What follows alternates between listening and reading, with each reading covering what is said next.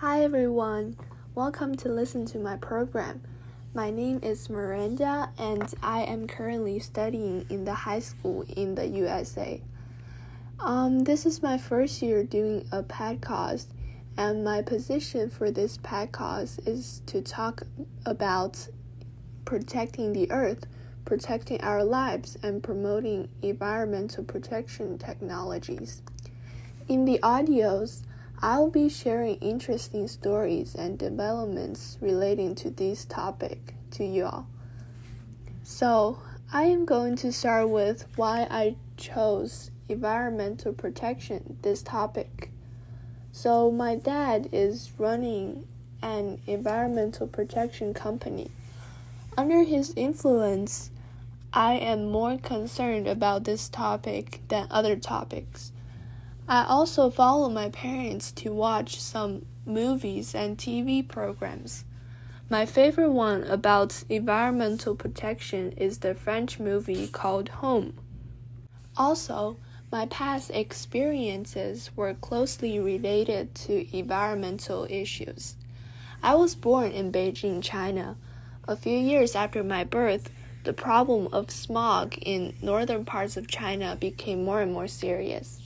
As a child, my parents were worried about my health, so we decided to move to Dali, Yunnan, where the air is clear and sunny. There, my mom worked online while my dad traveled between Dali and Beijing to maintain the operation and development of his company. The natural environment in Dali is very pleasant. Dali is a fairly small city that has been surrounded by a mountain range called Cangshan Mountains and a lake called Erhai Lake. In the second seven years of my life, I grew up between those mountains and the lake, which was a very significant and memorable time of my childhood.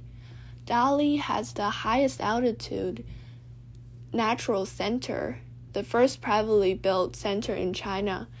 And there are also activities which calls upon folk people to protect the mountain and the lake. My teachers often organize us to pick up trash that has been left in the woods of the mountain.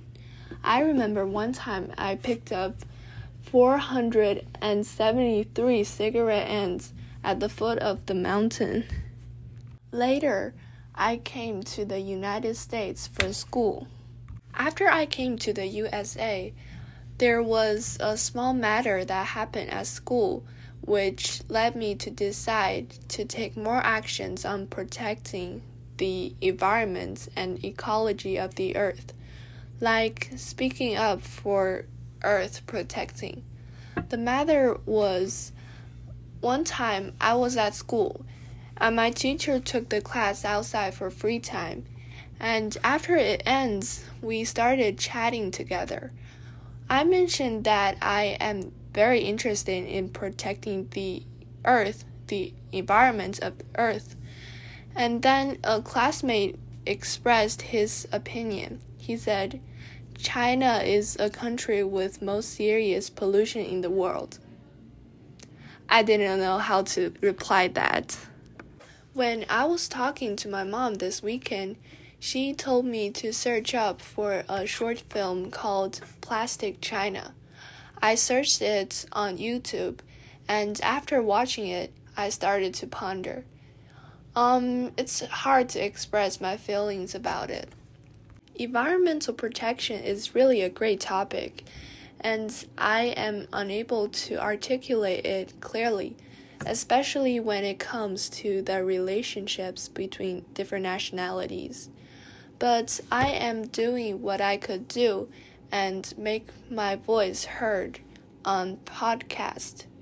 Therefore, I determined to do this podcast with questions in mind, hoping to solve things that I current that my current abilities cannot explain, and also exploring what I could do to protect the earth. So, this is my first program.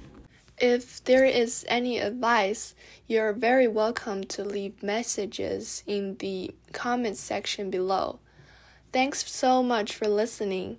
See you guys next time.